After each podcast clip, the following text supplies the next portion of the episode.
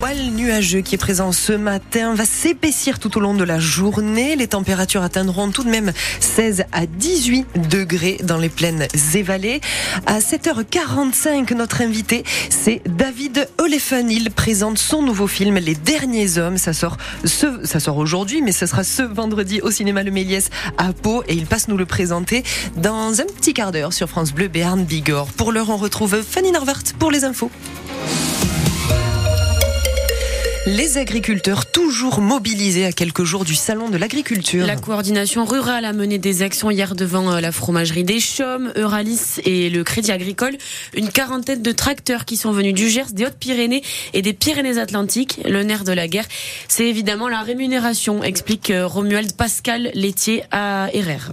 On a des charges d'aliments qui sont entre 12 000 euros et 16 000 euros par mois. Alors qu'il y a trois ans et demi, on était entre 8 000 et 10 000 euros euh, de coûts d'aliments. Et parallèlement à ça, le prix de vente? A augmenté un petit peu, heureusement, sinon on ne serait plus là. Mais il n'a pas suivi euh, l'explosion du prix de, l'aliment. Et ça rentrerait dans normalement la loi Egalim, mais faite pour couvrir ces fluctuations de charges.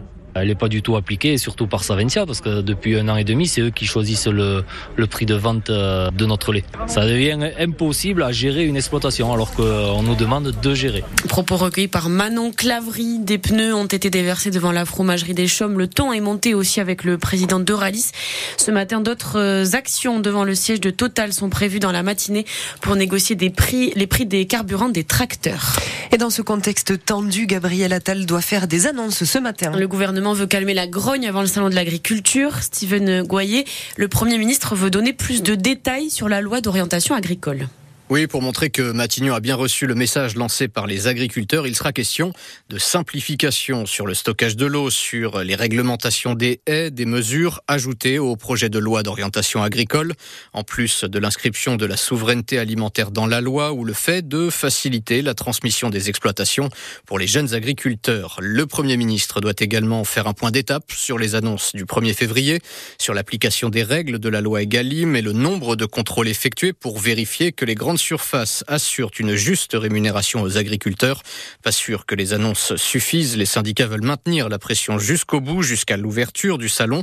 On ne lâchera pas l'affaire, prévient une cadre de la FNSEA. Vendredi après-midi, une manifestation d'agriculteurs est déjà annoncée dans les rues de Paris jusqu'à la porte de Versailles, précisément là où s'ouvrira le salon de l'agriculture le lendemain matin. Et le projet de loi orientation agricole doit être déposé devant le Conseil d'État aujourd'hui ou demain, une première étape avant l'arrivée devant le Conseil des ministres.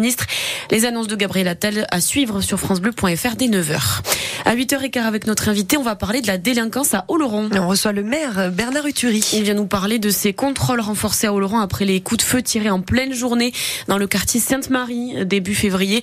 Un homme avait été touché à la mâchoire et depuis donc il y a plus de patrouilles pour arrêter les trafics de stupéfiants. Est-ce que vous avez un sentiment d'insécurité dans les petites et moyennes villes ou est-ce que vous pensez que ces coups de feu c'était un cas isolé? Vous pouvez nous appeler au 05 59 98 09 09. Missak et Méliné Manouchian rentrent au Panthéon ce soir. Cérémonie à suivre en direct vidéo sur francebleu.fr dès 18h15.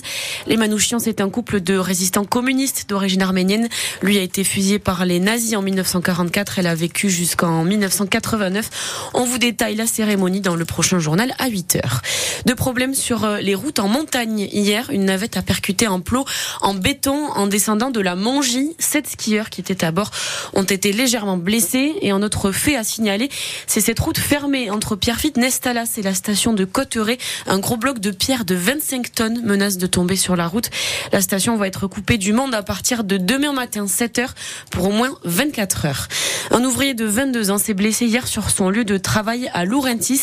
Il est tombé d'un échafaudage de 2,50 m de haut. Il a été évacué dans un état grave à l'hôpital de Pau. Une drogue d'un nouveau genre trouvée ce week-end par la police sur un jeune de 27 ans dans l'agglomération de Pau.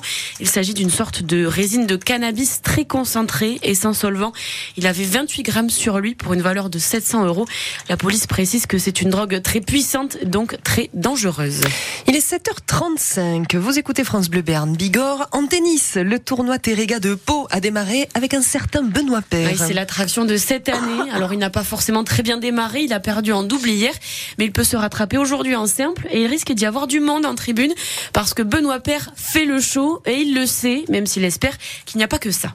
Je pense qu'ils viennent pour voir un spectacle, pour voir euh, Benoît Père jouer. Après, ils savent très bien que parfois ça peut oui déraper, mais je pense pas qu'à la base ils se disent oh, j'aimerais bien qu'il insulte tout le monde. Je pense qu'il vient quand même pour se dire il y a un joueur de tennis qui est capable de faire certains coups que les autres ne font pas. On va prendre du plaisir. C'est un mec qui vit sa vie. Alors bien sûr, quand je suis en dehors de tournoi, j'aime m'amuser, donc euh, c'est pour ça que les gens aussi se reconnaissent. C'est pas que pour aussi euh, casser la raquette. Donc moi, je suis prêt. Je sais que de toute façon, dès que je joue en France, il y a quand même beaucoup beaucoup de monde. Donc je, je m'attends à une belle ambiance. Après, à moi aussi de, de donner le maximum et, et d'arriver à gagner mon match. Et pourtant, les gens qui sont venus le voir euh, étaient bien là pour son côté imprévisible. Il se passe toujours quelque chose avec Benoît. c'est dommage qu'il n'arrive pas à, se canaliser. Voilà, mais c'est un joueur qu'on aime bien. Peut-être un peu de manque de sérieux.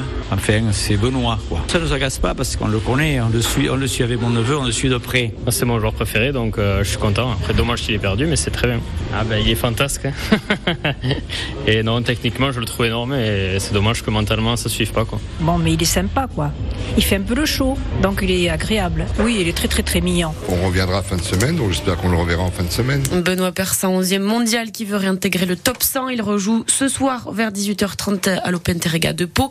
Le Belge David Goffin fait aussi son entrée dans le tournoi au Palais des Sports. Et puis en mode de cyclisme, le banniéré Bruno Armirail a terminé 9e de la deuxième étape du Tour des Émirats Arabes Unis. Il courait avec sa nouvelle équipe, la Décathlon AG2R.